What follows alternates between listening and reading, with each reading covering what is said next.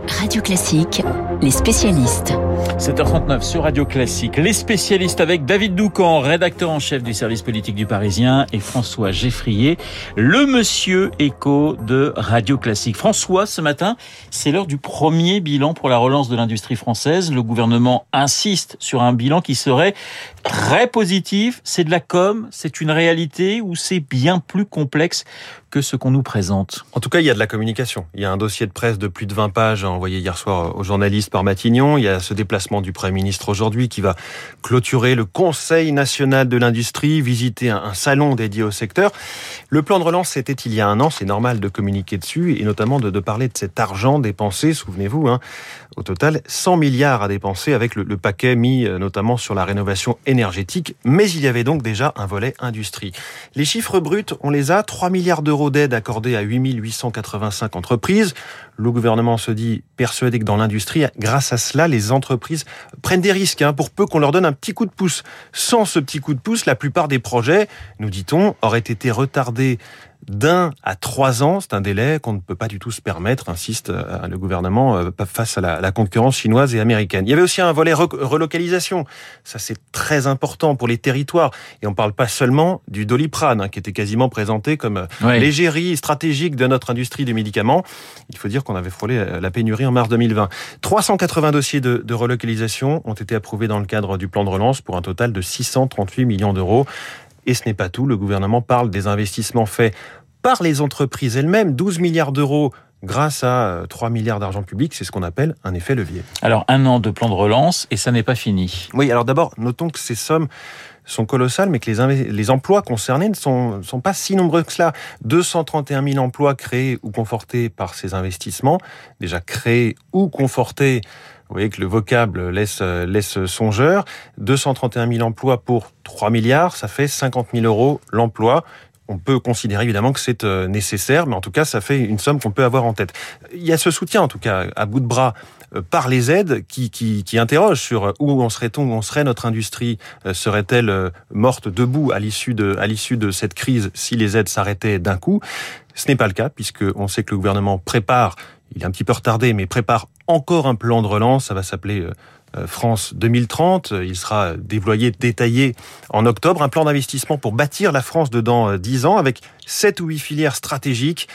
On parle souvent des batteries, on a parlé des semi-conducteurs abondamment sur Radio Classique, ces composants électroniques euh, qui créent en ce moment des pénuries et donc des, des, ralentissements, voire des interruptions de chaînes de production automobile.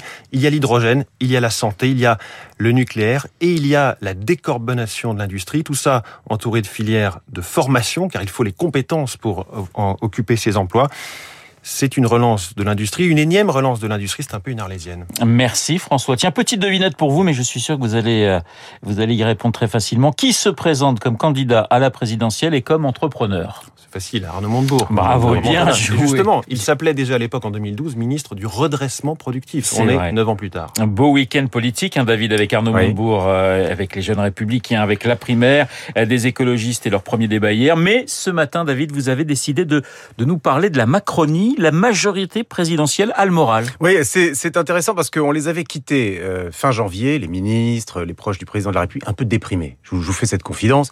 Ils n'avaient pas le moral, le moral dans les chaussettes. L'épidémie repartait, il y avait une incertitude sur les chiffres économiques de la, euh, de la fin de l'été.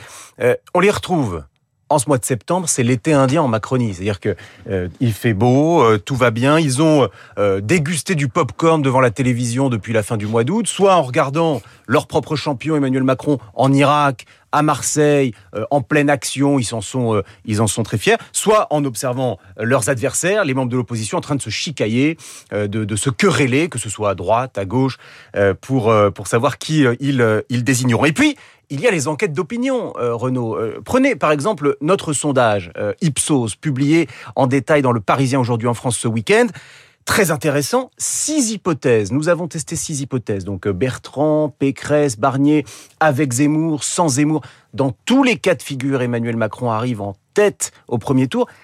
Et pas seulement en tête, en tête très haut, autour de 25% euh, d'intention de vote. Donc ça, euh, évidemment, ça booste le moral de la Macronie. Et puis il y a ce chiffre étonnant, Éric Zemmour, s'il devait être candidat, testé à 8%. Donc caillou euh, dans la chaussure de, Marine Le Pen. La Macronie a le moral, mais attention, attention, vous le savez aussi bien que moi, la campagne euh, n'a pas réellement commencé, tout peut arriver. Euh, je vous rappelle que à l'automne 2016, Alain Juppé avait la super pêche. Alors c'est vrai, d'ailleurs, euh, ces chiffres, hein, ces sondages, ils sont confirmés par celui du Figaro ce matin, qui donne évidemment également Emmanuel Macron euh, en tête au premier tour et vainqueur au, deuxième tour. On passe à, la droite, David, avec euh, cette primaire aura-t-elle lieu? Et cette petite phrase d'un des candidats annoncés à cette primaire, petite phrase d'Éric Ciotti, qui a affirmé hier qu'en cas de second tour, Macron Zemmour, Macron Zemmour, eh bien, je vote Zemmour, dit-il petite phrase qui, à vos yeux, n'a rien d'une petite phrase anodine. Non, ça n'a rien d'anodin. Et, je, vais, je vais faire ce matin sur Radio Classique un rapprochement qui va peut-être vous, vous étonner avec euh, la déclaration de Stéphane Séjourné, hier aussi, qui appelle à la fondation, à la création d'un grand parti démocrate autour. Vous vous rappelez qui est Stéphane Séjourné pour nos auditeurs bien sûr, euh, autour d'Emmanuel Macron. Stéphane Séjourné, député européen, conseiller politique euh, du président de la République. Rien à voir avec euh, ce député LR présent depuis 30 ans dans le paysage ou 40 ans dans le paysage politique, très à droite, très très, très dur. Euh, rien ne les rapproche, sauf une chose, leur analyse. Ils font la même analyse, la même prédiction, le même pari. Lequel? Eh bien que, après l'élection de 2022, il y aura un second acte de la recomposition politique. Ils font le pari, l'un et l'autre, qu'Emmanuel Macron sera réélu, et que Marine Le Pen sera battue pour la troisième fois consécutive. Donc que dit Eric Ciotti? Il dit, moi, si c'est Le Pen... Euh, Macron, euh, je fais comme en 2017, je vote nul, je vote blanc. Si c'est Zemmour, je vote Zemmour.